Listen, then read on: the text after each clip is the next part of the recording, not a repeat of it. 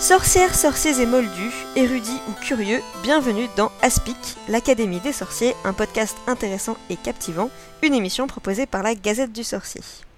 Bienvenue dans ce premier épisode de l'Académie des sorciers, je suis Alix, rédactrice en chef de la Gazette du Sorcier. Et je suis Marjolaine, doctorante en anthropologie. Et donc avec la sortie du nouveau film Les Animaux Fantastiques, nous avons choisi de consacrer ce tout premier épisode à la magie zoologie. Donc nous discuterons des créatures magiques présentes dans le monde magique, euh, de leur origine mythologique et de leur traitement dans la saga. Et pour cela, nous avons comme toute première invitée d'Aspic, euh, Agatha Liévin-Bazin, docteur en éthologie. Bonjour Agatha. Bonjour Alix, bonjour Marjolaine. Merci beaucoup de m'avoir invitée. Alors, euh, on, m'a dit de faire une courte présentation. Je suis euh, Serdaigle et c'est une association Haute Curious Press qui a pour but de faire vivre les journaux et l'actualité du monde magique euh, aujourd'hui, en 2018. Et dans la vraie vie, à côté de tout ça, donc je suis éthologue. j'ai fait une thèse qui portait sur tout ce qui était comportement positif, empathie, entraide chez les oiseaux. Et aujourd'hui, euh, donc depuis que les sous ma neige, j'essaie de faire de la vulgarisation scientifique, donc de parler d'animaux, euh, d'éthologie au grand public. Et donc euh, la, fameuse définition, et après on va éviter les mots barbares, donc l'éthologie, c'est l'étude du comportement des animaux. Voilà, je crois que j'ai à peu près tout dit. ok, donc ta spécialité, c'est les oiseaux. Alors, oui, en tout cas, c'est là-dessus que j'ai bossé le plus longtemps, parce que j'ai bossé presque 5 ans sur les oiseaux. Euh, mais au niveau des thématiques, euh, je me suis intéressée à la coopération, à l'entraide, à l'empathie, mais chez d'autres animaux que les oiseaux, par exemple. Chez les grands singes, chez, euh, tout plein d'autres bestioles. Ok, et donc juste pour préciser, je pense que les, les assidus, notamment des Geek Ferries, auront déjà pu te voir en, en conférence, il me semble, c'est ça? Ferries en vrai au château, ça arrivé une fois. On était avec juste euh, la Gazette. Effectivement. J'avais fait euh, il était très fort et il n'y avait pas grand monde là Donc, euh, disons qu'on me retrouve plus facilement sur Internet où j'avais participé à des conférences pour les Geek Fairies on the Web sur divers sujets animaliers. Super. Super, bah, on est très contente de t'avoir pour ce premier épisode. Et, donc on va euh, parler euh, d'animaux, mais donc euh, pas n'importe lesquels, les créatures, les créatures magiques. Pour préparer cet épisode, donc on, évidemment, on voulait profiter de la, de la, de, la, l'actualité des animaux fantastiques pour choisir cette, cette, thématique. Mais on, était tellement enthousiastes sur ce, sur ce sujet qu'on a trouvé qu'on avait de quoi faire au moins deux, voire trois émissions, tellement les, sujets à aborder en lien avec euh, les animaux dans le monde magique étaient nombreux. Donc pour, ce, pour quand même pas imposer à nos pauvres auditeurs un, épisode de 5 heures, on, va, on a décidé de resserrer le sujet sur euh, donc en fait comment, comment euh, J.K. Rowling euh, traite les, créatures magiques issues de la mythologie, donc des créatures qui, euh, existent en fait dans notre imaginaire moldu, et, euh, comment elle, les, les, utilise les différentes traditions mythologiques, comment elle les réinterprète plus ou moins. Et, et donc c'est ce dont on va parler dans cet épisode, donc c'est pour ça qu'on va parler de, on ne va pas parler par exemple des, créatures qui sont une invention totale de, Rowling, mais euh, bien des créatures qui, font partie d'une mythologie euh, préexistante. Et donc euh, pour cela, on va d'abord bon, quand même revenir sur qu'est-ce que c'est qu'une créature magique dans le monde des sorciers, et surtout leur lien avec l'imaginaire moldu, puisque c'est de ça dont on va parler. Et donc et ensuite, on va passer à, différents exemples. Euh, parmi les plus emblématiques euh, de la saga et euh, aussi les plus connus dans, notre imaginaire moldu.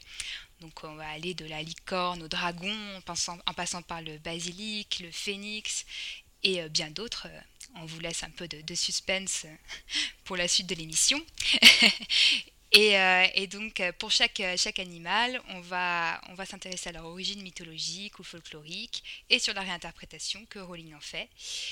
Et on profitera évidemment des savoirs éthologiques d'Agatha pour nous initier à la magizologie, pour essayer de décrypter les comportements de ces, de ces différents animaux dans le monde magique de J.K. Rowling.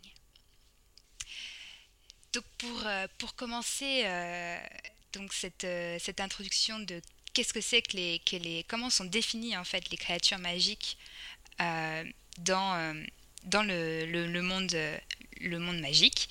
On, a sélectionné une citation de de l'incontournable Newt Scamander dans, sa, dans son livre de référence Vie et habitat des animaux fantastiques et euh, où, il parle précisément en fait de ces créatures qui sont euh, qui sont aussi connues des moldus et que les sorciers n'ont pas totalement caché euh, ou, ou n'ont pas réussi totalement à cacher aux moldus. Donc la citation les Moldus n'ont pas toujours été ignorants des créatures magiques et monstrueuses que nous nous sommes si longtemps efforcés de leur cacher.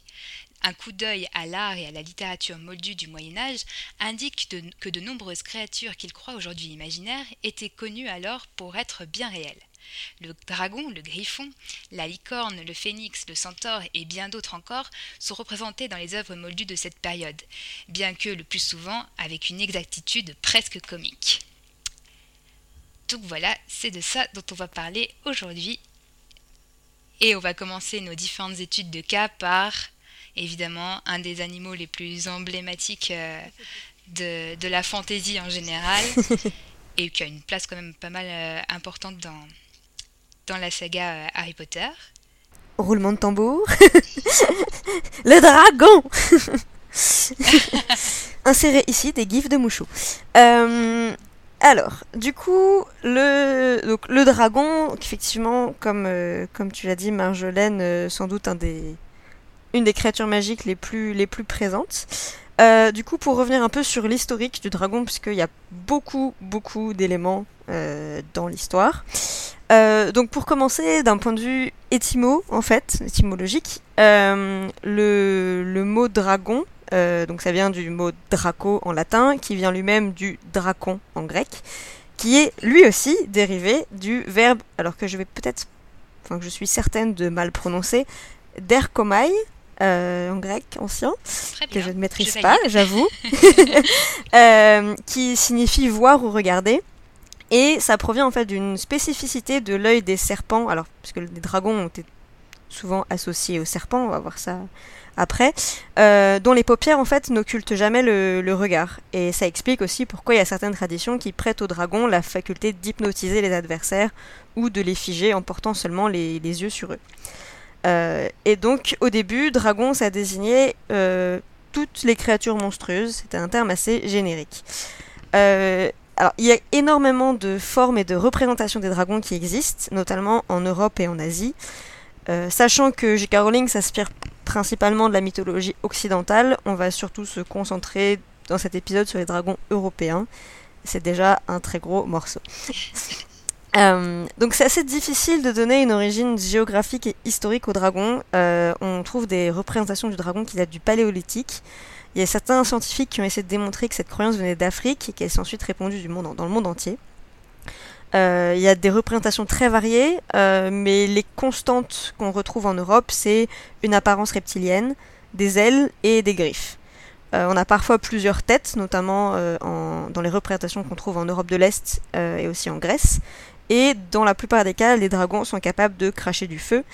C'est-à-dire que finalement, les dragons sont associés finalement à tous les éléments le feu, l'air, la terre, l'eau, parce qu'on trouve aussi des dragons aquatiques, et donc symbolise en fait les formes, euh, toutes les forces de la nature. Ah, je savais pas que ça existait euh, depuis, enfin, que ça pouvait dater même du paléolithique, l'imaginaire du dragon, c'est, c'est fou. Euh, donc l'idée qui fait assez consensus, on va dire, de la communauté scientifique, visiblement, c'est que les dragons étaient inspirés par les crocodiles et les autres grands reptiles, notamment le varan de Komodo pour l'Asie, et aussi les serpents qu'on trouve dans énormément de régions du monde qui auraient pu donner naissance à ce mythe. Euh, dans beaucoup de langues européennes, d'ailleurs, les termes qui désignent les dragons et les serpents sont assez similaires. Euh, dans, les langues, dans, pardon, dans les langues slaves, on a la, racine infra, et dans les langues germaniques, alors à nouveau, je suis pas sur la prononciation, euh, on a le mot wum qui est associé au dragon et qui veut aussi dire serpent. Donc ça renforce les liens entre la créature mythologique qu'on connaît et l'animal bien réel.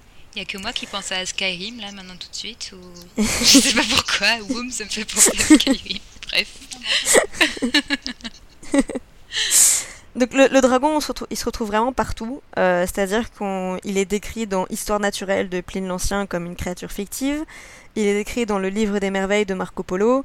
Il fait partie vraiment des représentations des créatures imaginaires terrifiantes sur les cartes de voyage qui ont été souvent en fait associées à la peur de l'inconnu. Et il sera plus tard euh, présenté comme une créature réelle dans beaucoup de bestiaires au Moyen Âge. Euh, de toute façon, les dragons, ils existent, hein, c'est tout. Donc en Europe, euh, le dragon. si, mais chut, faut pas le dire. Euh, en Europe, le dragon, il n'a pas du tout la même signification qu'en Asie, globalement. En, en, en, Orient, pardon, il est considéré comme un protecteur, un symbole de vie, alors qu'en Europe, il est plutôt perçu comme un être hostile, voire maléfique. Et euh, au Moyen Âge, il a souvent été décrit comme un ravisseur de princesses, un peu comme dans les contes de fées. Exactement. Euh, Pourquoi il n'y a pas de dragon-fille qui enlève des princes, franchement? Mais c'est juste parce que euh, c'est beaucoup plus de conversation avec les princesses qu'avec les princes. C'est même pas une question de genre. Ah ah, tu penses, qu'il y a des dragons-filles qui ont, enlevé des princesses aussi? Ah mais ouais, qu'elles se tapaient la conversation et tout. Ouais. Euh, donc cette image vraiment très négative du dragon, c'est un héritage euh, biblique, en fait, comme beaucoup de, croyances et d'éléments euh, folkloriques. parce que le christianisme vraiment réapproprié en fait la croyance du dragon et on a fait un symbole du mal, l'incarnation de Satan. on a la description souvent du combat du dragon contre le Messie. Il y a, Saint Georges affrontant le dragon. si, beaucoup avec beaucoup d'associations au serpent qui est lui aussi une forcément un, symbole très important du mal dans, la religion, euh, dans les religions chrétiennes. Euh, mais dans certaines mythologies, on retrouve quand même euh, l'image du protecteur de trésors, qui sont parfois maudits, et notamment dans les mythologies nordiques et en Grèce antique aussi. C'était aussi dans certaines traditions pas uniquement un monstre malfaisant. On retrouve quand même cette image de protecteur de trésors euh, qu'on retrouve aussi en Asie, notamment dans les mythologies nordiques et en Grèce antique. Et il pouvait aussi symboliser la puissance, la force et la fécondité. Euh, dans la littérature, euh, le dragon, c'est souvent, enfin, je dis littérature, ça remonte depuis, depuis l'époque où on parle de dragon en littérature, donc on remonte à Pline l'Ancien, Marco Polo, euh, pas forcément dans, la, dans Harry Potter spécifiquement. Euh, le dragon, c'est la figure à, affronter. Euh, c'est vraiment l'image du symbole à affronter pour rétablir un équilibre. C'est apparu très tôt dans les contes et légendes, les chansons de gestes. le combat contre le dragon, c'est vraiment le motif récurrent. Et le plus célèbre, c'est, je pense, celui du cycle arthurien avec Ivan. Euh, dans les récits plus modernes, euh, le dragon, c'est souvent une créature intelligente qui est capable de parler, qui est parfois capable de euh, faire de la magie. Et un des meilleurs exemples, un des exemples les plus, les plus célèbres dans la littérature moderne, c'est Tolkien, évidemment. avec voilà, le dragon qui va aussi qui, va donner des énigmes. Euh, dans le cycle des terres-mères aussi, euh, il, est, euh, il est assez présent. Et donc aujourd'hui, depuis Tolkien, il est, il est vraiment rattaché à la, à la fantasy, enfin à la littérature de fantasy. dans Harry Potter, on voit énormément de, dragons. Et donc, enfin, on voit pour commencer Norbert dans le premier tome, dans l'école des sorciers, avec quand même Hagrid qui, euh, qui euh, adopte ce. Enfin, qui récupère cette œuvre de dragon et qui compte bien élever son bébé dragon tout seul. Euh, on a les quatre dragons du tournoi des trois sorciers lors de la première tâche. Et on a le dragon dans le septième tome avec le pense de fer ukrainien de Gringotts, qui est aussi une marque de la symétrie des tomes avec le dragon qui revient dans les tomes 1, 4 et 7. Mais c'est pas trop le sujet ici, donc on va pas. Voilà. Euh, Petit, par contre, ce qui est petite peut-être un épisode un jour euh, qui sera consacré. Euh. Voilà. qui sera consacré à ça. Mais, mais ce qui est vraiment très intéressant, en fait, que j'avais pas forcément réalisé avant de, préparer l'épisode, c'est qu'il y a énormément de références aux, dragons dans le monde magique de Harry Potter, même sans qu'on voit l'animal. C'est-à-dire que c'est vraiment un élément euh, omniprésent, on en parle tout le temps. C'est, euh, ça fait vraiment partie intégrante de la culture magique. Euh, c'est-à-dire qu'il est présent dans la langue. les sorciers ont plein d'expressions qui sont liées au dragon.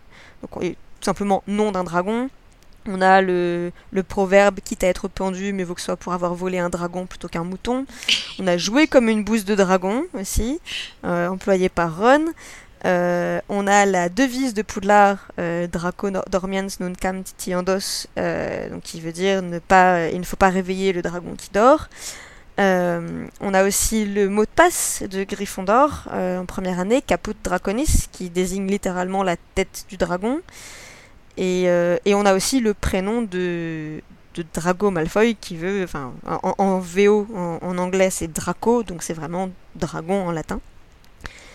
Euh, il y a une forte littérature aussi autour des, dragons dans le, monde magique, avec, euh, voilà, on, a plein de livres que, que va essayer de subtiliser Hagrid de la bibliothèque avec de l'œuf au brasier, le guide de l'amateur de dragons, etc. Euh, et c'est aussi une créature qui est énormément utilisée, euh, enfin dans les parties du corps sont, sont vraiment utilisées pour plein de choses.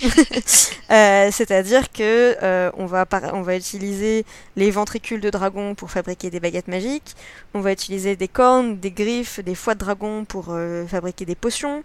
On a la peau de dragon qui sert pour des vêtements. les élèves de Poulard ont notamment des, des gants en peau de dragon. On a aussi Bill Weasley qui a des bottes en, peau de dragon. Donc c'est vraiment une des espèces animales qui est les plus citées, euh, les plus présentes dans, euh, dans l'univers. Alors ce qui est intéressant, c'est que on s'éloigne quand même de l'image des, dragons doués de parole euh, qu'on avait chez Tolkien. C'est-à-dire que chez Rowling, ils sont considérés comme des animaux, ce ne sont pas des êtres pensants. Il n'y a, pas il a, pas cette intelligence qu'on leur prête. Ils sont vraiment catégorisés comme des créatures magiques. Ils sont assez redoutés. Euh, ils sont associés à de grands pouvoirs. D'ailleurs, c'est pour ça qu'ils sont euh, qu'on utilise autant de parties de leur corps pour, euh, pour réaliser des potions, etc. Mais c'est des créatures qui restent sauvages, dont l'élevage est interdit. Il euh, y, a, y, a, plein de lois sur euh, l'interdiction d'élevage de dragons. Il n'y a pas de cohabitation entre hommes et dragons. Il n'y a pas de dragonnier dans Harry Potter. et, et au, notamment au Royaume-Uni, voilà, les, les gens n'ont pas le droit d'avoir leur propre dragon. Et Charlie Weasley, qui étudie les dragons, va en Roumanie dans un, dans un sanctuaire pour, pour s'en occuper. Euh, ce qu'on retrouve aussi, euh, qui est intéressant avec les parallèles euh, mythologiques, c'est le, point faible en fait des dragons dans Harry Potter, ce qui est donné au moment du tournoi des trois sorciers, c'est leurs yeux. on, a, on, a, on a Crum qui, jette un sortilège de conjonctivite au dragon. On a ensuite Sirius qui, explique à Harry que que voilà le point faible des dragons ce sont leurs yeux et donc c'est intéressant d'avoir pris vraiment ce contre-pied par rapport à certaines croyances qui disaient que voilà, les dragons peuvent hypnotiser euh, d'un simple regard, euh, qui, voire tuer. Enfin, voilà, j'ai trouvé le, le, choix assez intéressant finalement. Euh, et par contre, ce qui est très symbolique, c'est la première tâche du tournoi des trois sorciers, parce que c'est vraiment le combat contre le dragon, tel qu'on avait dans les récits les récits du Moyen Âge, euh, c'est vraiment le, champion, le champion du tournoi. Enfin voilà, déjà, les termes de champion et de tournoi, ce sont, euh, ce sont vraiment un terme voilà l'époque euh, chevalier, voilà, et donc avec le champion qui va aller affronter le dragon. Le dragon, c'est pas à, nouveau anodin parce qu'il garde quand même un œuf d'or, donc c'est à la fois une, un peu une référence au symbole de fécondité des dragons, euh, avec tous les œufs qu'ils gardent, parce qu'en plus elles en ont plusieurs. Euh, même l'œuf d'or est caché au milieu de, des œufs des autres, euh, des autres véritables œufs des dragons. Et aussi à l'image de protecteur de trésors finalement qu'on retrouve, qu'on retrouve régulièrement. Voilà, c'est un œuf en or.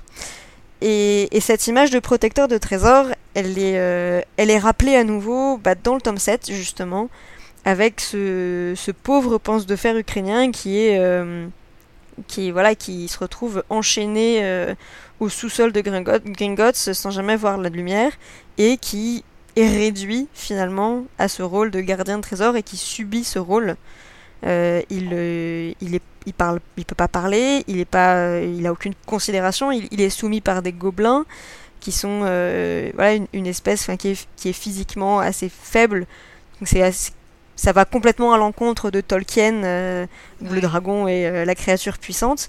Et, et, donc là, on a vraiment cette créature qui est sauvage et qui est soumise par la force euh, et la maltraitance dans une société euh, beaucoup, beaucoup plus civilisée et beaucoup plus, euh, beaucoup plus développée que les sociétés de Tolkien. Et donc, il y a vraiment un, à nouveau un contre-pied énorme en fait qui est, qui est fait à ce niveau-là et qui est assez intéressant finalement comme, comme recréation du mythe du, du dragon. D'ailleurs, dans le, donc dans le bestiaire que Newton fait, c'est une des seules créatures qui, euh, qui a droit à. Euh, c'est-à-dire qu'il y a l'intitulé dragon, et puis ensuite il présente toutes les espèces. C'est la créature qui a le plus de place dans ce bestiaire. Donc c'est vraiment une, créature qui a été euh, étudiée en détail par les sorciers, mais qui, voilà, ils, ils, la connaissent, ils, ils savent l'utiliser, mais ils veulent, ils veulent pas du tout être être mêlés vraiment à ça. Ils veulent pas, euh, ils veulent s'en approcher, mais de loin. Euh, donc ils sont, euh, voilà, qui est classé 5x au ministère. Donc ça correspond à connu pour être un tueur de sorciers impossible à dresser ou à domestiquer. Il y, a vraiment une mythologie très très complète. Il y a 10 espèces de dragons qui sont recensées. On peut supposer peut-être qu'il y en a eu d'autres à d'autres moments qui ont été éteintes. Donc il y, a ce paradoxe finalement entre entre un monde magique qui connaît très bien les dragons, maîtrise très bien, euh, euh, connaît à, la fois leur euh, leur leur, leur, capacité magique, mais et connaît leur histoire, connaît leur leur taxonomie, je sais pas si c'est vraiment le terme exact. Agatha, n'hésite pas à me corriger. pour l'instant, je, n'ai rien à redire. D'accord. mais, mais au contraire, bah, par contre, ils veulent. voilà, ils l'utilisent quand ça les arrange, mais il y a vraiment ce, voilà, cette façon de le mettre de côté et de les, de les dominer au maximum. Ouais, voilà. on dirait, on dirait presque que le dragon, il est, enfin, comme tu dis, il est, il est... En fait, c'est presque comme si la culture sorcière, euh, le fait, la, la, société sorcière, le fait d'avoir réussi à déjà à faire disparaître aux yeux des moldus les dragons, parce que ça, c'est comme une bonne. Euh, performance quand même d'avoir rendu enfin d'avoir fini par faire croire aux, moldus que les que les dragons euh, c'est dans leur tête euh, mais enfin parce que c'est aussi une enfin ça fait partie des créatures qui sont hyper bien connues des moldus dans leur imaginaire enfin et donc du coup c'est comme si euh, pour les sorciers d'avoir c'est un peu le, le, symbole de leur maîtrise à la fois de, de du, du, du monde magique de réussir à à contrôler les dragons et, et, de, du secret magique. Et puis, euh, et puis voilà, le fait de, de réussir à contrôler euh, les dragons, ça veut dire que voilà, les sorciers sont plus forts, quoi. Et on réussit à. C'est un peu une victoire de la, de la civilisation sorcière, un peu. un peu ça. C'est vrai qu'il y, y, a un petit peu de ça. Il y a aussi une anecdote là, dans, le, dans le premier film des Animaux Fantastiques où Newt dit que pendant la guerre, il était avec les dragons sur le front est. Ah ouais les penses de fer, justement. C'est ça. Et moi, je serais très curieuse de savoir, ben, est-ce que c'était comme genre euh, la cavalerie, l'infanterie euh, dans l'armée euh, de la Première Guerre mondiale chez les Moldus Est-ce qu'il y avait un, tout un régiment avec des dragons et des dragonniers? Je sais pas du tout s'ils en parleront, mais c'est vrai que moi, ça m'a un peu fait tiquer, me dire, mais quoi? Ouais, ça m'a fait tiquer aussi. Et je me suis demandé, mais ouais, comment ils s'en servaient? Est-ce que ou, peut-être qu'ils s'en servaient vraiment comme, comme arme, quoi? Enfin, comme je sais pas. Bah ça, ça crache le feu sur la foule, c'est assez radical en général. Ouais. Bah, c'est ça, mais comment est-ce qu'on peut soumettre un dragon à sa volonté? Parce qu'il euh, est dit que leur peau est tellement épaisse que les maléfices euh, ricochent, etc. Donc, euh, ouais. je, ne sais pas. je suis curieuse. Ouais, ça ferait un peu, je sais pas, enfin, là tu, dis, tu me diras, Agatha, s'il y a un, un, équivalent dans, dans nos créatures non magiques, mais ça, ça, serait un peu comme si on avait, je sais pas moi, des, des ours dans l'armée ou des, ou des lions, j'en sais rien. Enfin, des crêtes. Enfin, des crêtes. Euh, enfin, je sais pas non plus ma spécialité, mais en, pendant les, la Première et la Seconde Guerre mondiale, on a utilisé une quantité d'animaux assez extraordinaire. C'était rarement des animaux agressifs, puissants, enfin des, fauves, parce que bah, tout simplement, on ne saurait pas les, les guider euh, pour attaquer. Et puis je pense que les pauvres bestioles, face à un obus, elles repartent dans l'autre sens et on les comprend. Mais euh, il y a eu des choses extraordinaires. Hein. Par exemple, toutes les communications par pigeons pendant la Première Guerre mondiale. Euh, on s'échangeait les infos entre camps euh, par des pigeons. Il y a eu. C'était plus années 60, après pendant la guerre froide et tout, où on a utilisé des, des, chats avec des émetteurs cachés pour aller espionner le camp adverse. il y a eu plein de trucs en utilisant des animaux. Est-ce qu'on aurait utilisé par exemple des, des, des, chiens, genre des chiens de combat Je sais pas. Ah, alors, il me semble que des chiens, ça a été utilisé, mais c'était pas pour l'attaque. C'était aussi pour récupérer des infos, pour faire passer des messages, des choses comme ça. Mais bon, avec des réserves. Hein. Comme euh, je n'ai pas beaucoup fouillé niveau biblio, euh, je vais pas dire de bêtises, mais. Juste tout à l'heure, Agatha, je, tu me disais que tu avais peut-être un, truc à dire sur les, la protection des œufs. Ah oui, sur la protection des œufs. Oui, en, en guise d'anecdote, je trouve ça rigolo parce que ben, les dragons, c'est vrai que dans la, dans la tâche du tournoi des trois sorciers, on les voit euh, en train de défendre leurs œufs. Mais les, reptiles, en fait, en général, ils font pas du tout de soins à leurs petits. Euh, l'exemple le plus frappant, c'est les tortues marines qui traversent l'océan, qui vont pondre et qui repartent. et, les, petits se débrouillent, donc elles doivent sortir de l'œuf et aller dans le grand océan toutes seules.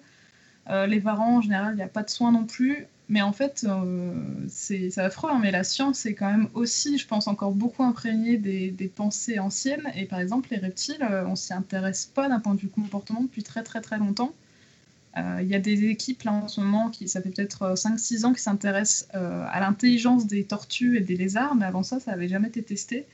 Ah ouais. peut-être qu'on apprendra des choses, mais au niveau des soins, je crois qu'il y a juste une ou deux espèces de serpents où les femelles en gros gardent les œufs et ensuite, les petits se débrouillent quand les œufs éclosent. Mais euh, ouais, en, général, euh, il y a, chez les reptiles, il n'y a pas trop de soins aux petits. Donc c'est marrant de voir que là, euh, la dragonne, elle se comporte plus comme une lionne ou comme un mammifère qui protège ou un oiseau. c'est petit, quoi.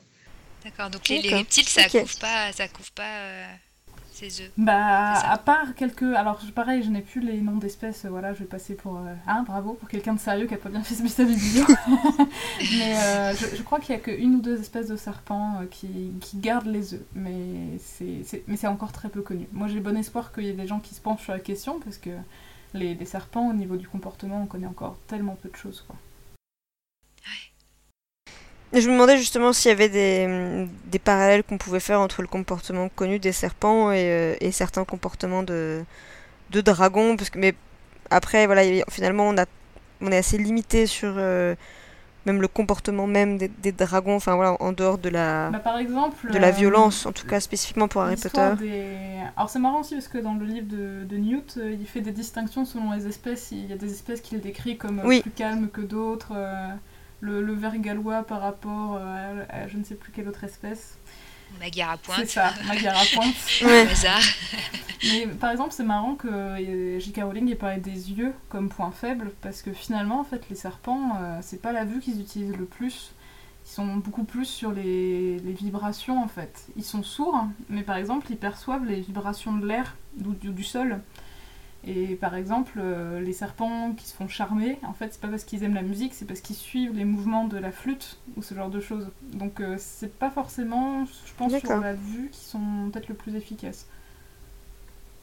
Mais du coup, c'est peut-être justement plus proche de, de la vision qu'en fait J.K. Rowling d'un point faible, ou quelque part c'est pas leurs yeux qui sont importants, plutôt que euh, des croyances plus anciennes où euh, ça peut tuer d'un simple regard et euh, enfin en tout cas ça peut hypnotiser d'un simple regard quoi, où, là les, les, yeux sont véritablement utilisés comme des armes. Oui aussi. Finalement. Hein. finalement. Mm, mm. Ouais. Ça reste une possibilité. bah ouais, mais les... c'était un bon, un bon morceau là sur les dragons. Il y avait beaucoup de choses à dire et j'ai beaucoup réduit. mais, mais je pense qu'on va pouvoir euh, qu'on va pouvoir passer à la, à la, à la, à la bestiole suivante. Oui, tout à fait. Euh, donc, euh, on va passer à une autre créature non moins, non moins connu puisqu'il s'agit de, de la licorne, la, la célèbre licorne.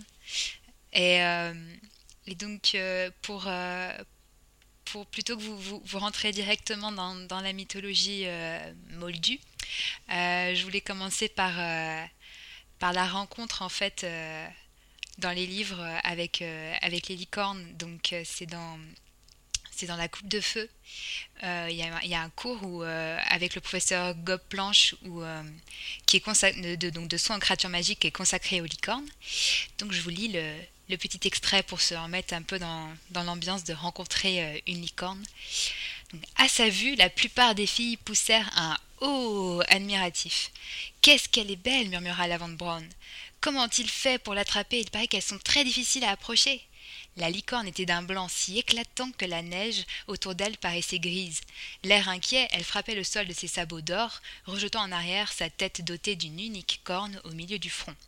Les garçons, vous restez en arrière aboya le professeur Goplanche. Elle étendit le bras, heurtant Harry en pleine poitrine. Les licornes préfèrent la délicatesse féminine. Les filles, mettez-vous au premier rang et faites attention à l'approchant. Allons-y, tout en douceur. Voilà pour l'extrait. J'ai choisi cet extrait parce qu'en fait, ça, vous comprendrez dans dans le que fait, il y a plein de petits éléments dans ce petit extrait qui font référence à des représentations des, licornes dans la tradition euh, du Moyen Âge en particulier. Donc, euh, donc la licorne euh, dans le monde magique, elle est classée donc 4x et, donc ça fait partie de cette classification à, 4X qui n'est pas liée euh, à la dangerosité de la licorne, puisque dans le monde euh, magique, apparemment, la licorne n'est pas vraiment agressive. mais, mais, du coup, elle est quand même classée en 4X parce qu'elle doit être traitée avec un très grand respect de par sa, pureté. voilà. Et et donc, euh, donc J.K. Rowling, avec la licorne, en fait, elle reprend vraiment euh, l'imaginaire actuel euh, que l'on a en fait de cette créature. Et au, enfin, en tout cas au niveau de sa forme physique puisque c'est un cheval blanc avec une corne unique sur la tête. Et, et en fait donc l'idée d'un cheval avec une corne, euh, c'est une idée qui, qui, date de, de l'Antiquité, mais, euh, mais la licorne en, elle-même, elle, elle a surtout été très en vogue euh, au Moyen Âge et surtout à la fin du Moyen Âge, autour des années 1500, où là, il y avait vraiment une, mode de la licorne. Et donc là, j'invite les, les, euh, les, Parisiens ou les gens de passage à Paris à aller découvrir ça au musée de Cluny. Euh, il y a une expo temporaire euh, intitulée Magique Licorne jusqu'au 25 février. Donc il y a beaucoup d'informations que je vais vous donner là qui viennent de cette, expo, de cette exposition-là. Et évidemment, vous pouvez voir vous, au, musée de Cluny la tapisserie de la Dame à la licorne qui date du coup de ces années 1500. Et, et comme vous le savez, c'est une tapisserie qu'on qui a été reproduite euh, dans, dans les films euh, Harry Potter. Et, euh, et donc au Moyen Âge, en fait, la licorne, elle n'était pas, c'était pas forcément un cheval. ça pouvait, ça pouvait, elle pouvait posséder un corps de cheval, mais aussi d'âne, de biche, de chèvre. elle pouvait avoir une tête de bouc, des pattes de taureau, des pattes de cerf, une queue d'âne ou de lion. Enfin, elle pouvait être très poilue ou pas du tout poilue. Euh, elle, avait souvent, euh, d'ailleurs c'est ce qu'on voit sur la, tapisserie de la dame à, la licorne, pour avoir une petite barbe comme une chèvre et, euh, et même parfois une crinière à la façon d'un lion ou comme un cheval. Donc voilà, la licorne, ça peut avoir une tête beaucoup plus composite, comme on dit, que le simple cheval avec, avec une, une corne. Et, euh, et donc les pouvoirs, euh, en fait, au Moyen Âge, la licorne est considérée euh, bah, comme le dragon, en fait, comme un, comme un animal réel. Hein. Dans les bestiaires, c'est présenté comme un, animal qui existe. Hein. C'est pas remis en cause le fait que c'est un vrai, un vrai animal qui existe pour de vrai. Et, du coup, dans les bestiaires du Moyen Âge, on lui attribue des pouvoirs, euh, des pouvoirs magiques, et notamment euh, celui de purifier tout ce qu'elle touche et d'éloigner les démons. Et, c'est pour ça, souvent, donc c'est particulièrement la corne de licorne qui a, ces pouvoirs-là. Et c'est pour ça qu'en fait, on trouvait souvent on pouvait trouver dans les trésors des églises des, cornes de, licorne qui, qui servent en fait à repousser les démons, à repousser le mal. Euh, donc là, euh, vous dites, tiens, on a des cornes de licorne dans des trésors d'église. Oui, donc euh, bon, enfin ça c'est, vous êtes certainement déjà au courant, mais il y, a, tout un trafic de cornes de licorne qui en fait se trouve être des cornes enfin des, des, dents de narval. Et, mais d'ailleurs, j'ai pu trouver apparemment dans certains livres où ils disent que le narval était, connu en fait au Moyen-Âge. On considère que c'était une licorne des mers, mais, euh, voilà, on confondait pas forcément euh, la licorne cheval avec, euh, la licorne des mers, mais, voilà, c'est. Pas forcément. Enfin, quand on voyait une corne de licorne, une dent de narval, on pouvait penser que c'était une corne de licorne, mais on pouvait aussi. Il y avait des gens qui savaient que ça venait d'une licorne des mers, quoi. Voilà la petite anecdote sur la corne de licorne. et, euh, et donc, euh, au Moyen-Âge, donc la licorne est associée à la pureté, comme je l'ai dit. Et, euh, mais c'est aussi quand même une créature un peu ambivalente. Donc, elle, est, elle est très difficile à capturer. Donc, ça, on le retrouve chez J.K. Rowling. C'est une créature très, très, très, très rapide. Et, et au Moyen-Âge, elle est même décrite parfois comme étant euh, brutale. Et, euh, et, en fait, euh, elle a, elle a, il y, a, pas mal d'histoires où la licorne en fait attire enfin où en fait il y a des chasses à la licorne pour, pour la et du coup pour attirer la, la licorne on utilise on utilise une jeune fille puisque la, la, licorne est réputée pour être attirée par l'odeur de la virginité et, et donc là, pareil, ça c'est une idée qu'on retrouve euh, chez J.K. Rowling qui a mis en, avant l'idée que la licorne préfère, euh, préfère les, filles, euh, les filles aux garçons. Et oui, alors oui, elle est attirée par l'odeur de la virginité féminine. Hein, l'odeur de la virginité masculine. Voilà. J'allais faire un truc bah, voilà, garçon vierge, apparemment ça n'a pas d'odeur spéciale. Voilà. Tant pis pour vous. Euh, et, en fait, euh, au Moyen Âge, on peut dire oui, bon, c'est très mignon tout ça, mais en fait, il y a quand même une image un peu tendancieuse hein, sur euh, cette idée de virginité, cette idée de, piège de la jeune fille, cette idée de corne. Enfin voilà, je vous fais pas un dessin, mais c'est voilà, il y, y, avait des petites blagues hein, au Moyen Âge là-dessus. Hein. Et, et donc voilà pour, euh, pour la licorne du, du Moyen Âge et toutes ces représentations qu'on retrouve euh, chez J.K. Rowling. Et, euh, et, du coup, par rapport à cette idée-là de, de jeune fille, etc., la question que j'aurais j'avais envie de poser à, à Agatha, c'était c'est justement cette représentation sexuée du soin aux animaux. Et je me demandais si ça arrivait qu'on dise que pour certaines, certaines espèces, il vaut mieux être une femme ou un homme pour s'en occuper. Euh, et, voilà, je me, je me posais cette question-là. Et c'est une question compliquée qui m'a donné un petit peu de fil à retordre. Moi, j'ai essayé de, de, réfléchir un petit peu au niveau notamment au Moyen Âge, etc. Euh, il y avait beaucoup de fauconnerie, enfin chez les nobles en tout cas. Donc euh, il y avait de la chasse aux faucons, il y avait les soins aux chiens, aux chevaux, et tout ça c'était des rôles masculins mais non pas que les animaux avaient une préférence pour euh, un sexe ou un autre, c'était plus, je pense, au niveau euh, de la construction de la société, la chasse. Enfin, il y avait aussi des femmes nobles qui chassaient aux faucons, mais c'est pas elles qui s'occupaient des oiseaux, etc. la seule idée qui m'est venue comme ça un peu spontanément, mais là aussi c'est un avis très subjectif, c'est que dans les années 50, en fait, il y a un anthropologue, paléontologue, ethnologue qui s'appelait Louis Leakey, qui euh, travaillait en Afrique.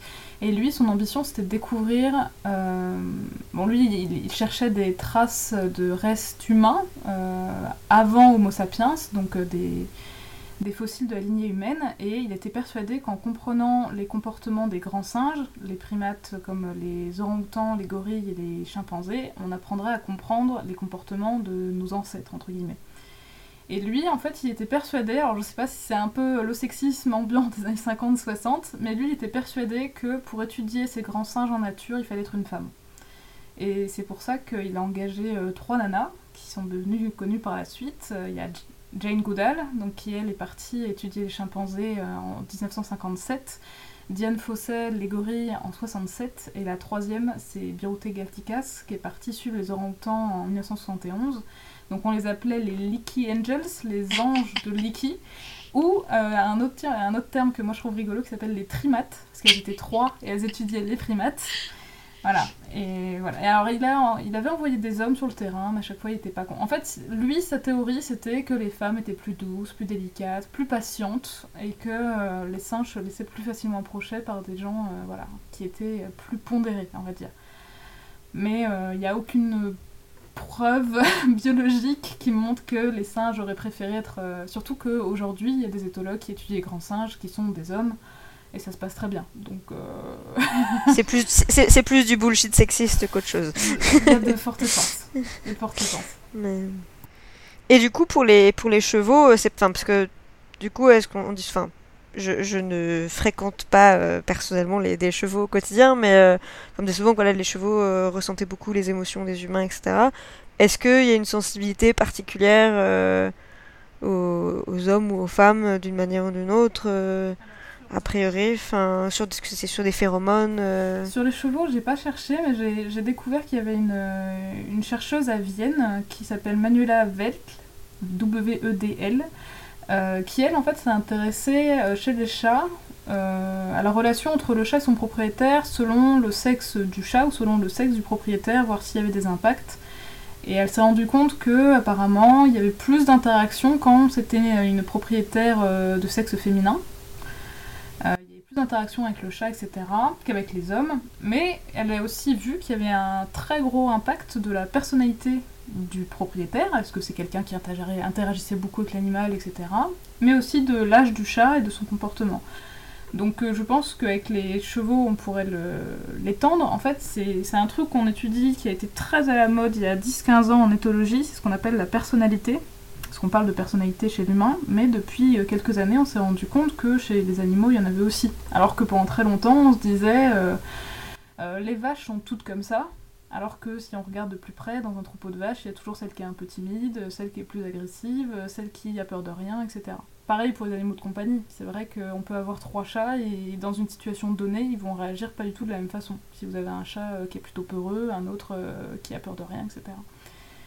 Et je pense que pour, voilà, pour le fait qu'un animal va préférer interagir avec un homme ou une femme, euh, je pense que ça, ça jouera beaucoup selon comment l'homme ou la femme se comporte avec le cheval, s'il y va franco, s'il lui fait peur, etc. Et si votre cheval, euh, voilà, il y a beaucoup de variables en jeu, donc c'est un peu compliqué de donner une réponse un peu euh, tout noir tout blanc. Je fais un peu du, je un peu du peut-être ben oui, peut-être ben non, mais c'est vrai que ça dépend de tellement de choses. Oui, et puis on ne pourra pas savoir exactement si ça vient effectivement du fait que c'est biologiquement un homme ou une femme, ou si c'est euh, parce que voilà, euh, euh, culturellement, sociologiquement, un homme ou une femme se comportera de manière différente avec l'animal et et du coup, l'animal, forcément, si on se comporte de manière différente avec lui, il va pas avoir la même réaction, quoi. Donc. et puis, d'un point de vue tout bêtement pratique, en fait, ça n'a pas toujours été testé. Alors je crois que ça a été testé dans pas mal d'espèces. Par exemple, on s'est rendu compte que euh, certains animaux, comme justement les chevaux, les moutons, les cochons, ils étaient très forts pour identifier nos expressions faciales. Donc euh, ils voyaient la différence entre un visage humain content et un visage humain triste. Euh, mais il y a des animaux pour lesquels on n'a pas testé si par exemple ils faisaient une différence entre le mâle et la femelle chez l'humain. ouais. Parce que nous, ça nous paraît évident, mais par exemple, euh, nous en tant qu'humains, identifier euh, comme ça à l'œil nu certains animaux entre le mâle et la femelle, bah, c'est pas toujours évident. Donc si on met deux humains qui ont la même corpulence, euh, etc., est-ce que l'animal en face, il saura faire distinction entre les sexes? C'est pas obligatoire. Mhm. Je dis pas que c'est pas le cas, mais il faut que ce soit testé.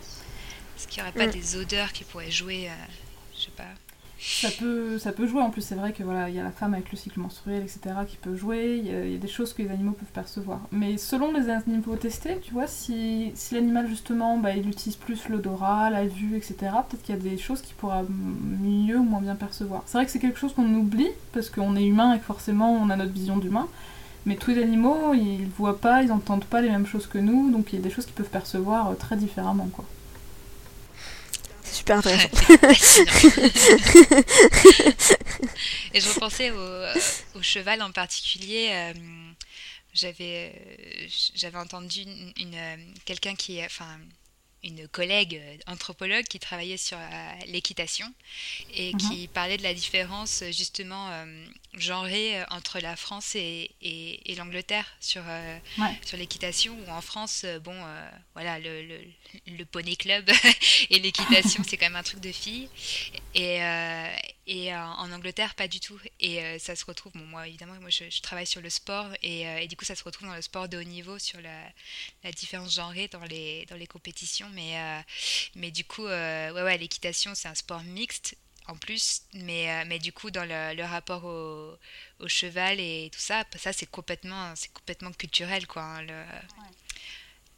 d'associer le cheval à, à la à la femme, là pour le coup, c'est vraiment non seulement c'est culturel, mais c'est même français en fait. Quand on compare pareil avec, par exemple, avec la.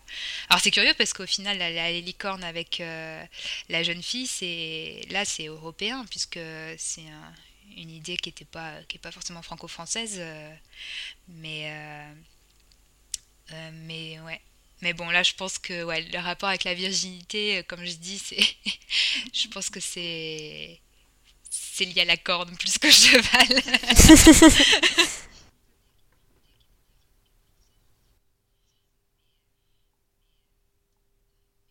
bon, bah si vous êtes prêts, euh, on peut enchaîner sur le phénix. Euh, donc c'est vrai que je suis totalement biaisée parce que j'ai choisi le seul oiseau du groupe. Donc euh, j'ai dit non, non, les oiseaux, c'est pas seulement mon truc, mais le fait est que j'ai choisi le phénix. C'est pas un hasard. donc moi, j'ai fait un truc très euh, par petits bouts. Alors ça serait peut-être un peu trop rigide, euh, faudra pas hésiter à me, le dire. Au niveau de l'historique, moi j'ai appris pas mal de choses parce qu'en fait, euh, les, les, premières histoires du phénix, apparemment, ça remonte à l'Égypte ancienne où on l'appelait l'oiseau Benou.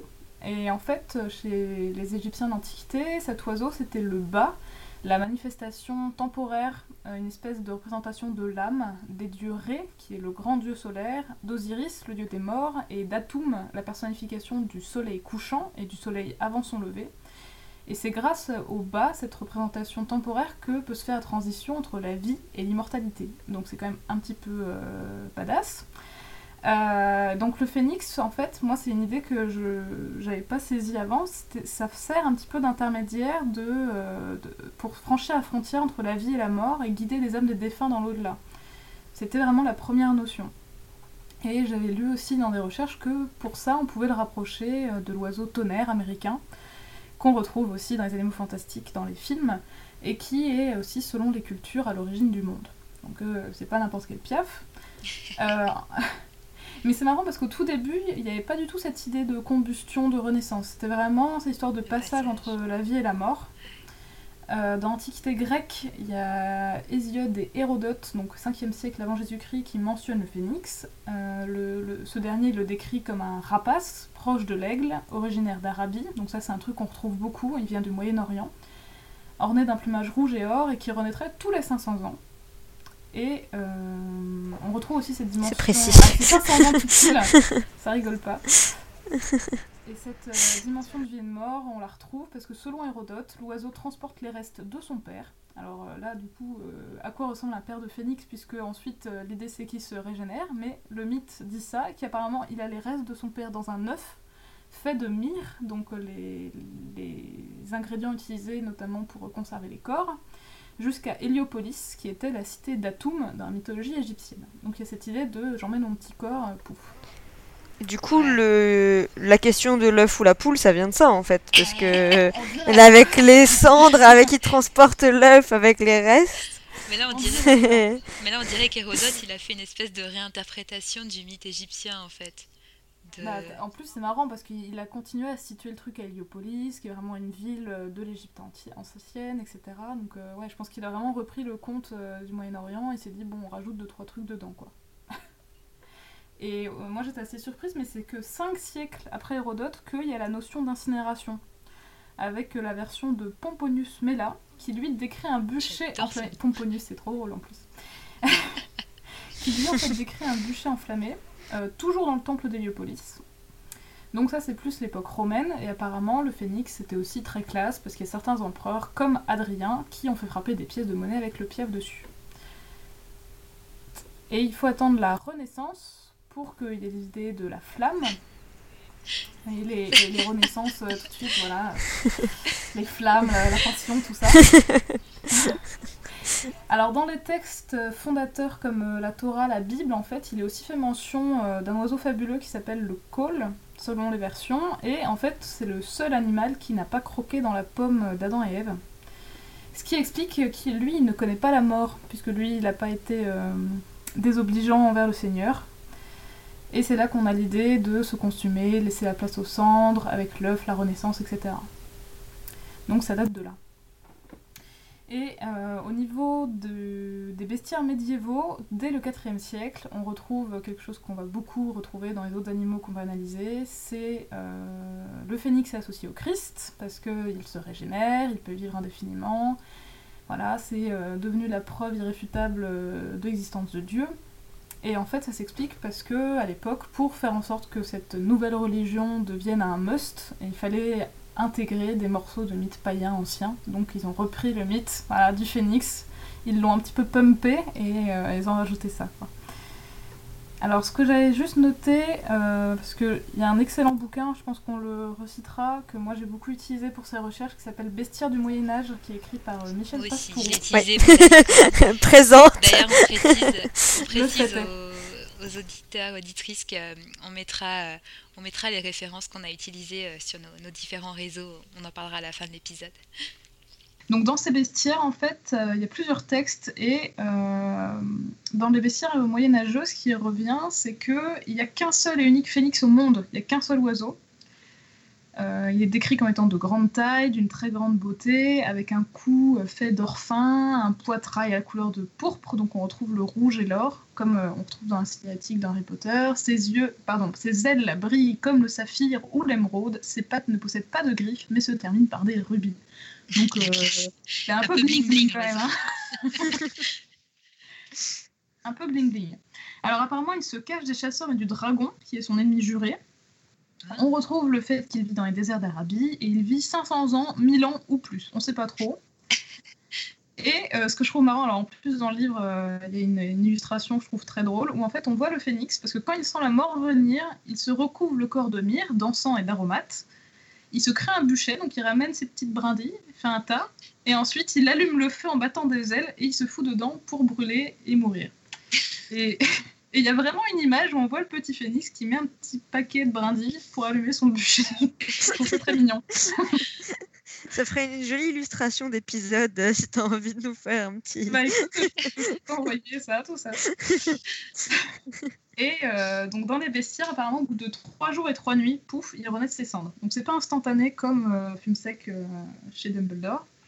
Et il est souvent associé à l'aigle, qui est donc un oiseau souvent représenté triomphant, avec les ailes déployées, etc. Et juste dans les textes de la Renaissance, donc souvent on évoque le fait qu'il soit lié au soleil, mais aussi on évoque l'idée de la passion dévorante de l'amour hein, et du feu de l'érotisme. Ça c'est la Renaissance, voilà, ils se lâchent les gars. Les flammes, les flammes.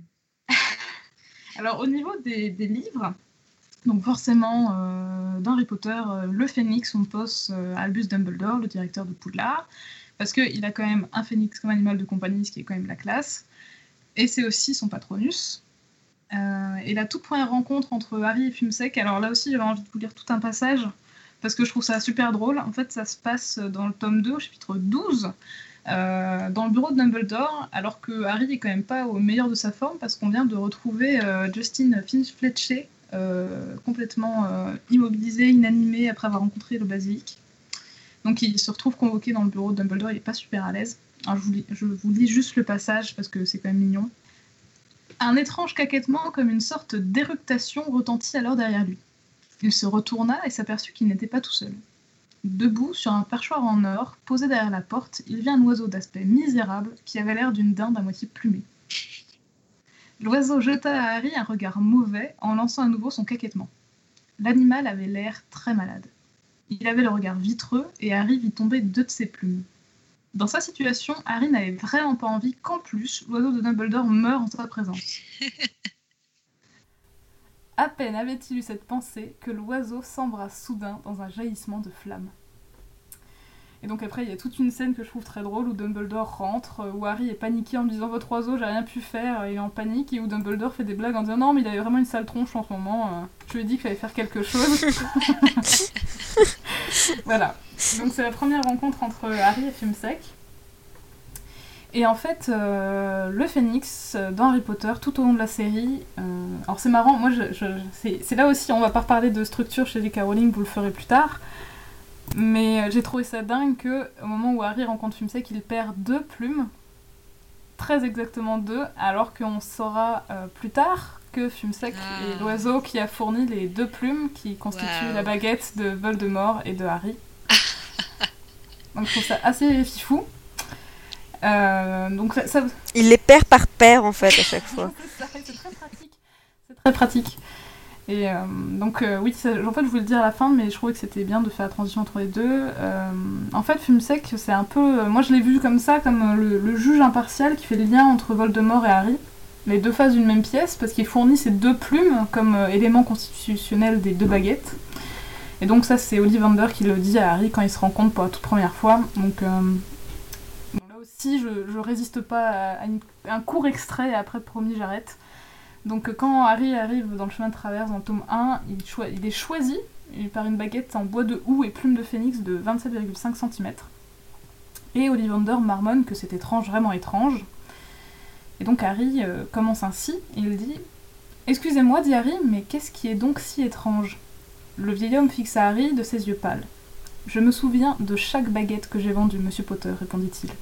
Or, le phénix sur lequel a été prélevée la plume qui se trouve dans votre baguette a également fourni une autre plume à une autre baguette. Il est très étrange que ce soit précisément cette baguette qui vous est convenue, car sa sœur n'est autre que celle qui, qui vous a fait cette cicatrice au front. Donc je trouvais ça assez, assez chouette. Et euh, pour moi, c'est un peu l'illustration que, voilà, comme, dit Dumbledore dans ses grands moments de génie, c'est que euh, ce sont nos choix qui montrent ce que nous sommes vraiment plus que nos aptitudes parce que tous deux sont partis d'une baguette avec la même plume et chacun en a fait une utilisation très différente. Mais euh, surtout, euh, Fumsec, c'est la représentation de l'espoir, du courage, parce qu'on sait que les, dans l'œuvre de J.K. Rowling, des phénix, outre qu'ils se régénèrent, euh, ils peuvent se rendre invisibles, porter des très lourdes charges et aussi guérir les blessures avec leurs larmes. Et ils sont très fidèles, dit-on, en tout cas c'est ce que Dumbledore lui dit. Et en fait, euh, Fumsec, tout au long des moments un peu compliqués que vit Harry à l'école, est toujours là pour euh, l'aider. Il y a notamment le combat dantesque contre le basilic, dont on va parler après. Qui lui apporte donc euh, l'épée, qui chante pour lui donner du courage, qui soigne ses blessures. Mais c'est aussi Fumsec qui chante pour donner du courage à Harry quand il doit témoigner et raconter le meurtre de Cédric Diggory dans le tome 4. Et hum, c'est aussi Fumsec qui aide Dumbledore à s'évader dans le tome 5 quand il y a Ombrage qui veut le faire arrêter. Et il dévie l'un des sorts mortels de Voldemort dans la grande bataille au ministère. Il avale un Avada Kedavra. et il ne meurt pas. Et on, sait juste que voilà, au, décès euh, d'Albus Dumbledore, il chante une très longue plainte et ensuite euh, plus personne ne le voit et il disparaît. Euh, et je trouve que ce moment-là, bon, outre le fait qu'il est quand même très déprimant, ça, montre bien la disparition de, l'espoir en fait, parce que euh, Fumsec, Dumbledore, c'était les mentors de Harry, c'était entre guillemets ceux qui savaient ce qu'il fallait faire, et en disparaissant d'un coup, il y a vraiment, moi je vois vraiment ça comme du on-off, quoi. Il y a quelqu'un, il n'y a plus personne, et pouf, tout espoir disparaît. Et vraiment, enfin, Fumsec, pour moi, il représente ça. Et en plus, il est rouge et or, ça reprend un petit peu les couleurs de Gryffondor, de la bravoure, du courage, des couleurs chaudes. Donc voilà, pour, euh, pour moi, tout ça, c'est, ce que représente Fumsec euh, dans les livres. Euh, ce que je trouve assez intéressant, c'est que, enfin, finalement, ces qualités qui sont associées à Fumsec dans les, dans les livres, donc le fait de. Enfin, c'est plus, c'est plus ses pouvoirs que ses qualités, le fait de transporter des charges lourdes, etc finalement ça correspond pas enfin on retrouve pas du tout ces éléments là dans les dans la, tradition. dans la culture euh, dans la mythologie. Enfin c'est pour le coup les que soit les larmes le le même le chant enfin le chant du phénix c'est quand même une expression qui est assez l'impression usitée. Et mais pour pour autant enfin ça, voilà, dans ce que dans ce que tu nous expliquais tout à l'heure, enfin, j'avais vraiment tous ces éléments-là, ils ils n'étaient pas du tout repris euh, à l'époque, que ce soit enfin dans l'Antiquité ou à la Renaissance, quand euh, c'est devenu euh, une, une, pub pour, pour les joyaux, là, quartier, avec ses, avec ses rubis à la place des griffes.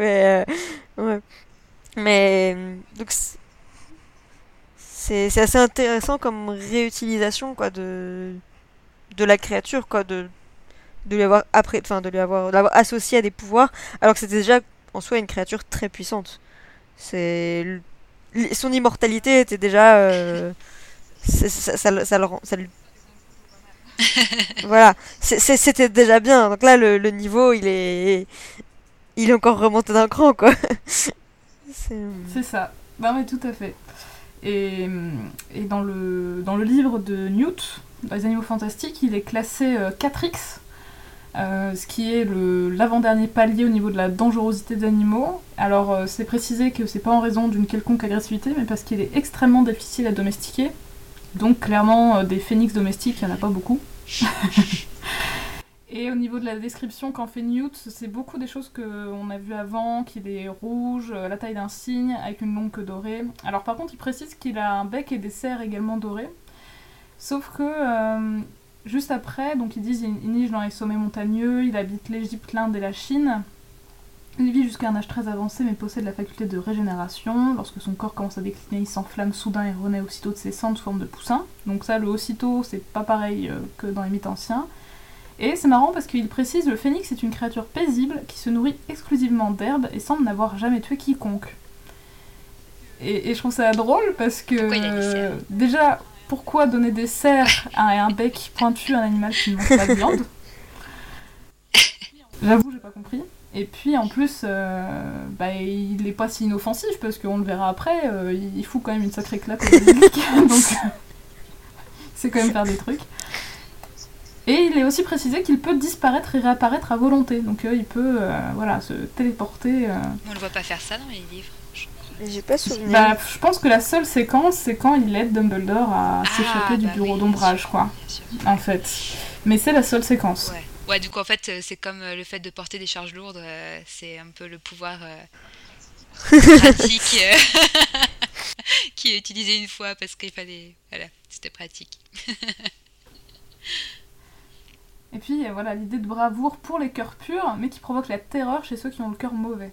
C'est marrant aussi parce que comment tu définis le cœur pur, le cœur mauvais? Bon, là nous on a l'exemple, voilà, c'est, je crois que c'est pendant la bataille finale où à un moment donné ils entendent le cri, ou, pendant le, à la fin aussi dans le cimetière, euh, il faudra me corriger si je dis des bêtises, mais quand il y a l'échange avec les deux baguettes, je me demande s'ils entendent pas aussi le cri du phénix. Quand il y a la régurgitation de, des derniers sorts lancés par la baguette de Voldemort, il me semble qu'on entend le cri du phénix et où justement on voit que Voldemort est paniqué alors que Harry euh, il reprend force et Effectivement, ça me, ça me dit quelque chose. Je, je, mettrai pas ma main à couper, j'ai un peu un doute, mais euh, je suis quasiment sûre que. En tout cas, il y, a cette notion de musique euh, qui, qui, apparaît soudainement et, et qui donne de l'espoir à Harry. Donc, oui, effectivement, il y, y, a de grandes chances que ce soit ça. Voilà, voilà pour moi, pour, euh, pour le phénix. Euh, mais du coup, donc, euh, donc du coup, c'est le phénix qui t'a donné envie d'étudier les, les, oiseaux, non Bah, même pas particulièrement, ah non, mais, mais je sais que moi, le phénix, ça m'a. Enfin, quand j'ai lu le tome 6, bon, j'avais quel âge? J'avais 14-15 ans, et quand j'ai appris la mort de Dumbledore, j'étais en deuil, et j'ai dessiné des phénix, et j'ai sculpté des phénix après pour me remettre, quoi. Et du coup, tu dis que une des particularités, c'est que souvent les oiseaux, ils allaient par deux, et que donc là, on n'avait pas euh, ce. C'est vrai. C'est vrai parce que l'une des particularités de bon après dans la nature il y a des multiplicités de d'associations possibles. Il y a des fois il, y a, aussi des oiseaux par exemple qui font ce qu'on appelle les lecs. L-E-K, c'est assez drôle, où en gros il y a tous les mâles qui se foutent à un endroit où ils sont super visibles et ils font euh, les kékés pour dire qu'ils sont les plus beaux. Et les femelles viennent choisir euh, ceux qu'elles préfèrent. Donc ça, là, ça marche pas parce qu'ils sont à plusieurs, mais souvent, le mode de reproduction le plus courant chez les oiseaux, c'est ce qu'on appelle la monogamie, c'est-à-dire que le mâle et la femelle restent ensemble euh, le temps d'une période de reproduction et des fois pour bien plus longtemps. Il y a des exemples d'oiseaux qui restent en couple euh, toute leur vie, euh, comme par exemple les cygnes, ou certains grands oiseaux comme les, grands corbeaux, les, les perroquets, etc. Ils ont tendance à rester très longtemps ensemble. Et c'est pour ça, quand ils disent qu'il n'y a qu'un seul phénix, bah, je me dis qu'il ne devait pas forcément être bien dans sa tête. Parce que bon, il est tout seul, il n'a pas de copains. Et les oiseaux, en fait, sont souvent des animaux très sociaux, qui se font des, gratouilles, qui échangent, qui, parlent entre eux, enfin, ou qui, qui parlent. Ça, ça marche pour les perroquets, mais pas pour les autres, mais qui émettent des, voilà, des vocalisations, des cris pour se dire plein de choses. Et un oiseau tout seul, ben, en général, c'est pas le top. quoi. Mais il parlait, qui est tout seul, il parlait euh, avec Dumbledore, il parlait avec Dumbledore pour s'occuper. Hmm, nouvelle théorie, Dumbledore est un oiseau en fait. Mais oui, bien sûr. Mais en même temps, on sait pas. Enfin là, vu que le phénix il est immortel, euh, enfin la reproduction du phénix c'est toute une question quand même. Mais, euh, ah, mais après, même s'il y a moins ce besoin de se reproduire chez les phénix, il y a quand même enfin, le côté social de, se dire voilà de pas de pas vivre tout seul euh, dans un bureau qui prend la poussière avec un, un, avec un vieux chapeau qui passe un an à composer une chanson quoi. Enfin c'est un peu triste comme existence. Euh, après peut-être qu'il sortait en balade euh, avec Dumbledore il prenait l'air on sait pas trop. Mm. puis peut-être qu'il allait visiter des d'autres oiseaux peut-être qu'il était très pote avec les hippogriffes on ne sait pas hein. on peut pas l'exclure Du coup, euh, après le, phénix, on va aller euh, vers un, animal de complètement à l'opposé, euh, puisque on avait donc le phénix, symbole d'espoir, et maintenant on va aller du côté du basilic, qui est un peu, presque on pourrait dire l'antithèse du, du phénix, en tout cas dans Harry Potter, avec ce, ce, combat épique dont on a déjà un peu parlé. donc le basilic, comme comme les créatures qu'on a présentées avant, c'est euh, une créature qui existe depuis très longtemps euh, dans les traditions et, euh, les récits anciens. Donc c'est une créature qui est apparue déjà dans l'Antiquité, ou qu'on décrivait pardon, comme un serpent de taille plus ou moins grande, ce qui est très précis, qui, peut cracher un venin mortel et dont l'unique antidote serait les larmes de phénix et dont le regard pétrifie les victimes. Donc je trouve ça. Ah, donc on a bien l'idée des larmes. Donc euh, on a l'idée des, larmes, mais, mais, ce qui est, ouais, c'est, mais du coup c'est bizarre que ce soit pas. Enfin, parce que je pense qu'il y a beaucoup de créatures qui émettent. Enfin, qui, euh, qui pleurent d'une certaine manière, ne serait-ce que parce que les yeux doivent être. Euh, humidifiés, j'ai envie de dire.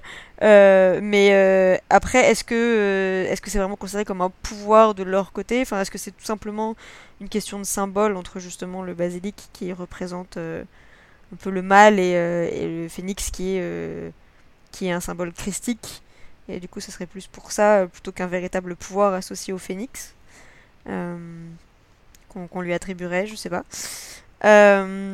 donc, son, regard est censé pétrifier ses victimes, donc on est assez proche de, ce qu'on connaît dans Harry Potter, et il serait né là du sang répandu par la tête tranchée de Méduse. Pour le coup un peu plus éloigné du bester de, Newt. Donc, euh, sous, cette forme, c'est souvent un symbole de pouvoir, euh, pouvoir royal, euh, qui peut foudroyer quiconque oserait lui, désobéir. Et c'est aussi associé à la luxure, aux, aux, sept péchés capitaux chez les chrétiens, et à Satan et du, au danger mortel. Euh, qui peut être évité euh, si on, daigne euh, aller, enfin, si lorsqu'on se met dans la, sous la protection divine.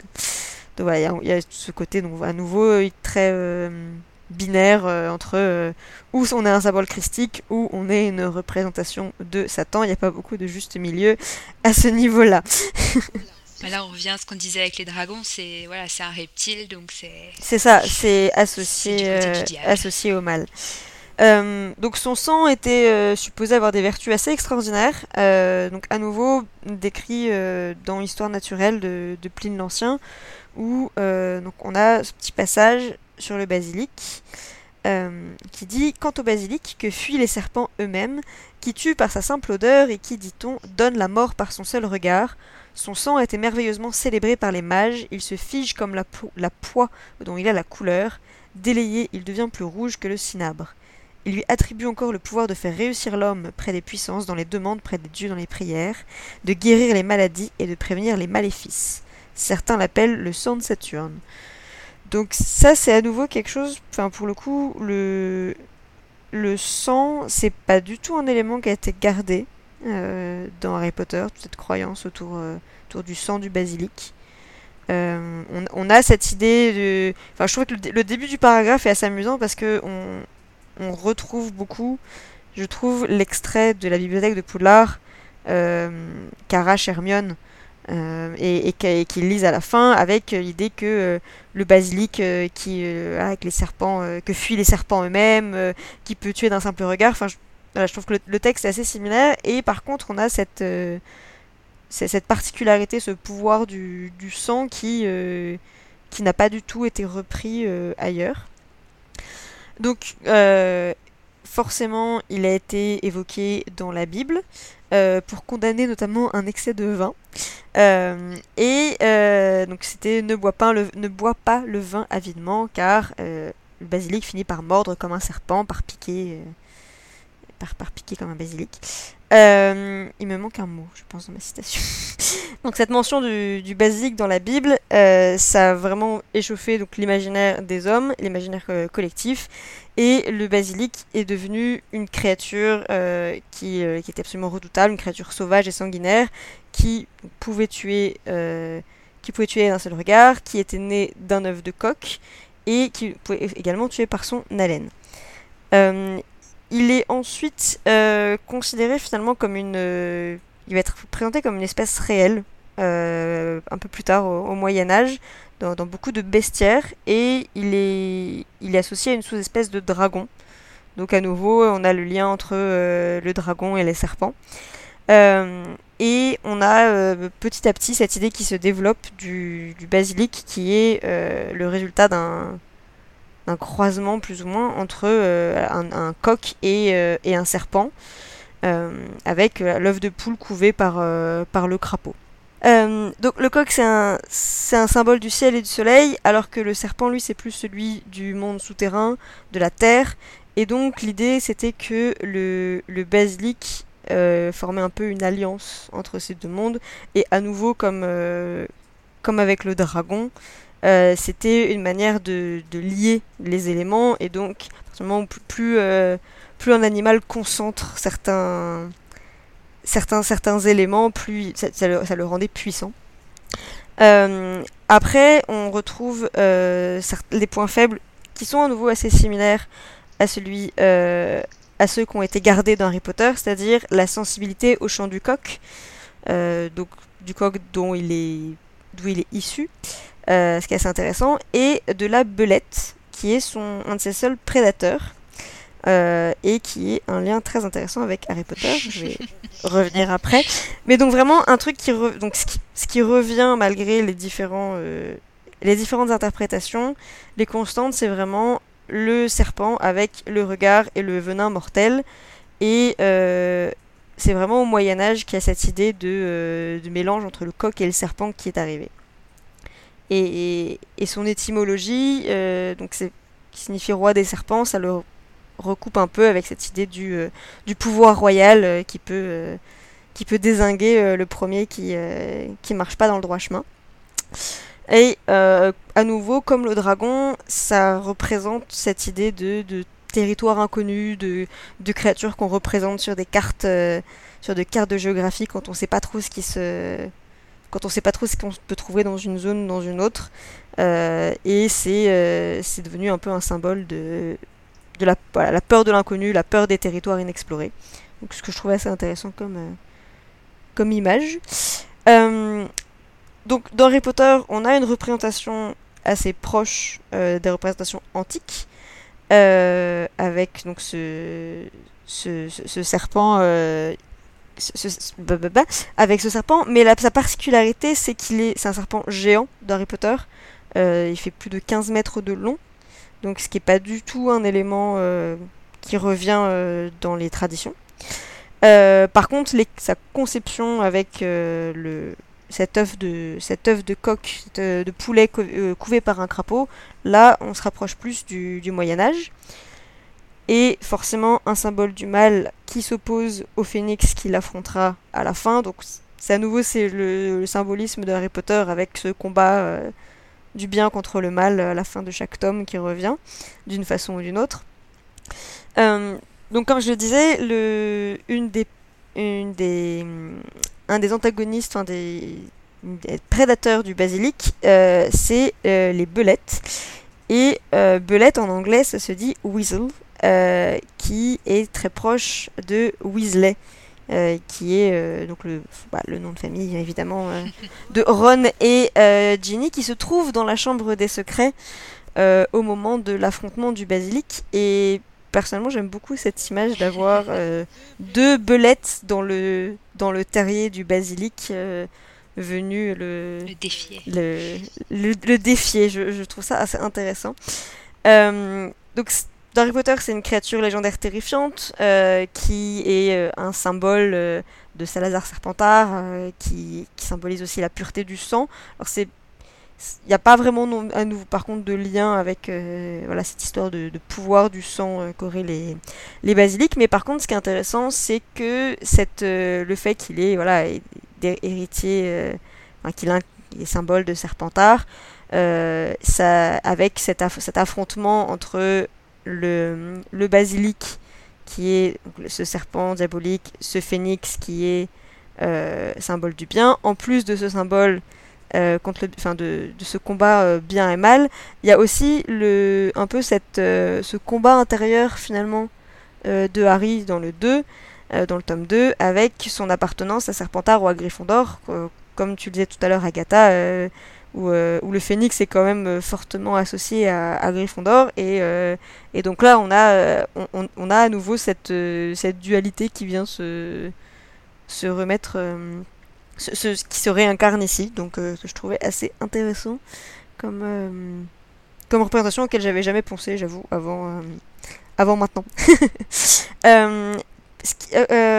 au niveau de ses caractéristiques physiques, donc je disais qu'une de ses particularités dans Harry Potter, c'est que c'est un serpent géant. Et aussi, alors quelque chose qui, a été complètement évincé des, des films et euh, j'avoue que je l'avais complètement oublié, mais euh, dans le bestiaire Animaux Fantastiques, il est précisé que euh, le basilic mâle a une grande plume écarlate sur sa tête. et là, du coup, on est un peu plus proche des, représentations médiévales et, des origines de poulet. Un peu, un peu croisées, c'est ça, du, du, phénix. Mais c'était quelque chose que j'ai complètement oublié. Et, où les, films ont bien parasité la représentation. À moins que le basilic soit une femelle, et dans ce cas-là, il n'a pas de, elle n'a pas de plume. Oui, je suis sûre que c'est une fille, ça se voit. Donc voilà. Moi, je me demande si j'avais pas vu des, recherches. Alors là aussi, c'est des souvenirs très lointains, mais je me demande si j'avais pas vu des recherches pour le premier film où ils avaient mis une plume. Ah ouais? Ah, Et ça a dû être coupé, mais il faudrait revérifier. Hein. C'est un souvenir qui date euh, avant la sortie du deuxième film. Donc pour te dire, c'est pas neuf, mais ça fait juste 17 ans. ouais, c'est ça, hier. Mais euh, du coup, sur, donc sur les, un peu les, questions euh, éthologiques que euh, je pensais que étaient intéressantes au niveau du basilic, c'est sur, cette, sur ces croisements qui reviennent finalement assez souvent dans la, dans la mythologie avec voilà, le basilic qui serait issu d'un œuf de poule couvé par un crapaud et, et, finalement voilà, tous, ces, tous ces hybrides qu'on retrouve assez souvent dans la littérature et, la mythologie. Euh, et, donc je me demandais, voilà, d'un point de vue un peu, euh, un peu scientifique, euh, ce, que, ce que tu pouvais nous dire là-dessus. Bah, moi, ce qui m'est venu en premier lieu quand tu m'as parlé des hybrides, c'est des choses que l'être humain fait réellement, c'est les races domestiques. Parce qu'on a tendance à l'oublier, mais les, cochons, les vaches, les moutons, nos chats, nos chiens, ce sont des individus qu'on a sélectionnés. Donc on a fait se reproduire des animaux qu'on avait choisis pour certaines caractéristiques souvent physiques. Par exemple, on voulait que des chats blancs, on a fait reproduire des chats blancs ensemble pour obtenir des animaux qui avaient des critères euh, que l'on voulait. Et euh, aujourd'hui, euh, c'est assez impressionnant. Il y a, y a, quelques images des fois qui sont ressorties de, de voir euh, des races de chiens actuelles. Par exemple, le boxer d'il y a 60 ans, il n'a pas la même tronche que le boxer qu'on a aujourd'hui, parce qu'on a tellement intercroisé des individus pour qu'ils aient certaines caractéristiques que ben, des fois ça les, ça les déforme presque. Mais ce qui est marrant, c'est que au fil de cette domestication, des hybrides des hybrides d'ailleurs qui n'ont aucune chance ou presque de se reproduire en milieu naturel. Il y en a de il y en a plein qui existent. Alors j'ai un peu fouillé parce qu'on connaît le, plus classique, c'est les mules, qui sont le résultat de l'accouplement entre une jument, donc un, cheval femelle et un âne. On a l'autre, c'est le bardo, qui est le résultat de l'accouplement d'une ânesse et d'un cheval et qui était euh, très utilisé. Euh, enfin, la mule, c'était euh, le, c'était plus fort qu'un âne, c'était plus haut, c'était c'était un super animal pour les travaux, pour porter des lourdes charges, à tel point que c'était même une comment dire, une, entreprise florissante au XIXe siècle, la vente de mules et de mulets, pour de vrai. Il y avait certaines races qui étaient même plus recherchées que d'autres, comme la mule poitevine, qui était très grande, très forte. Mais euh, des, hybrides, en fait, il y en a tout plein. On a euh, l'ovicapre, qui est un croisement entre une bouc, un bouc et une brebis. Ovicapre, ça... entre chèvre et ovicapre, ça fait un peu le nom de, de Pokémon, quand même. Un peu, hein. Alors, il y a le, le bifalo, euh, le croisement entre une vache et un bison. Le... Ça, moi, j'ai découvert en faisant des recherches le léopon, le croisement entre une lionne et un léopard. Alors ça, pour le coup... bon, y en a ça doit être super hein, ça fait une espèce de lion tacheté, c'est très très bizarre. Il y a le kama, la femelle lama avec le dromadaire mâle, le pisli, le grizzly ours polaire. Euh, voilà, il y a des choses euh, assez exotiques, mais souvent, et par exemple, tout récemment, il y a le ligre, le croisement entre une tigresse et un lion. Euh, on a recensé un animal là en 2006 qui s'appelle Hercule, qui fait 3,60 m et qui pèse 410 kg et c'est le plus gros félin qu'on ait jamais vu sur Terre. Mais ce qui est important, outre le fait que bah, vous pouvez regarder un des photos d'Hercule, euh, on le trouve, il a été classé au Guinness, euh, c'est un animal vraiment énorme, sachant que déjà le tigre, c'est le plus gros félin euh, terrestre naturel, donc c'est déjà une belle bête qui fait en général 200 kg. Bah, une bestiole de 410 kg, 3m60, bon, ça, ça, se pose là. Mais ce qui est marrant, enfin, ce qui est marrant, je sais pas, c'est marrant, mais l'homme, souvent dans ses hybridations, il cherche à surpasser la nature, à faire plus grand, plus fort, plus impressionnant. Mais souvent, il y, a des, y a des conséquences, c'est-à-dire que là, par exemple, Hercule, euh, bah, il est bien gentil, il a été nourri par l'homme, donc il n'y a pas de souci, mais il serait incapable de se nourrir seul parce qu'il est tellement lourd qu'il ne peut pas courir après une proie. Et hum, on a plusieurs cas comme ça de, de croisements qu'on a fait, euh, même au niveau de nos races domestiques. Hein. C'est vrai que euh, moi, des fois, je suis un peu sévère là-dessus, mais on a des, par exemple des, races de vaches qu'on a sélectionnées pour la viande qui ont tellement de muscles que, par exemple, quand elles doivent mettre bas, bah, quand elles accouchent, c'est souvent un peu compliqué parce que ça, on a changé leur morphologie. Et on a la même chose, euh, par exemple, chez, les chihuahuas, ils ont les chiots ont des très grosses têtes et euh, bah, la, femelle peut encore mettre bas, mais souvent c'est un peu compliqué quoi. Donc euh, la, sélection des fois, ces, ces croisements sont pas toujours euh, pour le mieux.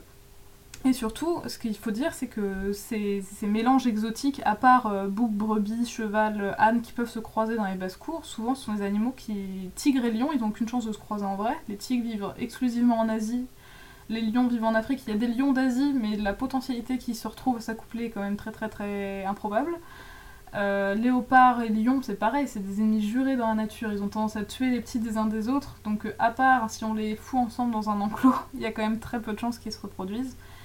Et hum, bah, souvent, ça donne, donc souvent, ça donne des animaux stériles qui peuvent pas se reproduire. Tout ça parce qu'en fait, euh, bah, il y a des, gènes de ces deux espèces qui sont pas censés se croiser et qui font que les individus bah, peuvent pas avoir de descendance.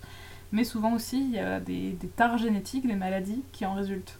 Par exemple, on s'est rendu compte que chez la, mule, le, bébé, quand il naît, quand il tète le lait de sa mère, on s'est rendu compte que parfois il y avait des réactions qui pouvaient être mortelles parce qu'il y a des réactions entre les anticorps, etc., de la mère et du petit. Parce que vu que c'est pas tout à fait la même espèce, il y a des croisements de gènes qui fait que ben, c'est pas terrible. Donc euh, voilà, c'est c'est un petit peu l'humain qui fait l'apprenti sorcier, qui veut faire euh, plus pratique, qui veut faire sans sa convenance et qui des fois euh, mélange des choses. Euh, alors des fois ça fonctionne, hein. on peut obtenir un mélange de tigre et de lion, mais à quel prix pour la bestiole hmm. Mais je repensais à, du coup au basilic, le fait que c'est un, un, mélange entre un coq et, et un crapaud, même si c'est bon, c'est c'est un, un œuf, un œuf de, de, de un œuf d'oiseau couvé par un un batracien, mais, ah. mais le fait que ce soit un, que ce soit un œuf de, d'oiseau qui devienne un, un, un, reptile, c'est intéressant parce que enfin, le basilic, ça, ça, date quand même. L'image est quand même beaucoup plus ancienne que la que le, la connaissance qu'on a maintenant, qu'on sait que les oiseaux, c'est des, c'est des, c'est des, c'est une évolution des, des dinosaures, donc c'est J'y ai pensé là euh, en même temps que tu parlais. Je disais, bah oui, non, tu fais bien. Moi, j'avais pas fait le lien, mais c'est vrai que finalement, ils avaient rapproché euh, dans la taxonomie. Ils étaient moins bizarres que nous, on a pu l'être. Hein. C'est vrai qu'ils ont mis des espèces finalement qui avaient euh, une origine commune en tout cas. Et non, c'était bien pensé. ils auraient pu mettre des œufs beaucoup plus différents, mais ouais, non, c'est marrant. Eh bien, on en apprend des choses. Chère auditrice, cher auditeur, comme tu l'auras sûrement remarqué, les incorrigibles cerfs que nous sommes se sont un petit peu laissés emporter dans nos recherches et dans notre discussion. Pour conserver des épisodes à une longueur acceptable, nous avons décidé de séparer celui-ci en deux parties. Tu peux dès à présent retrouver la suite de la discussion où nous parlons d'hippogriffes, de sphinx, de chiens à trois têtes et de chouettes chats et crapauds. Et en attendant, n'oublie pas, passe tes bus d'abord.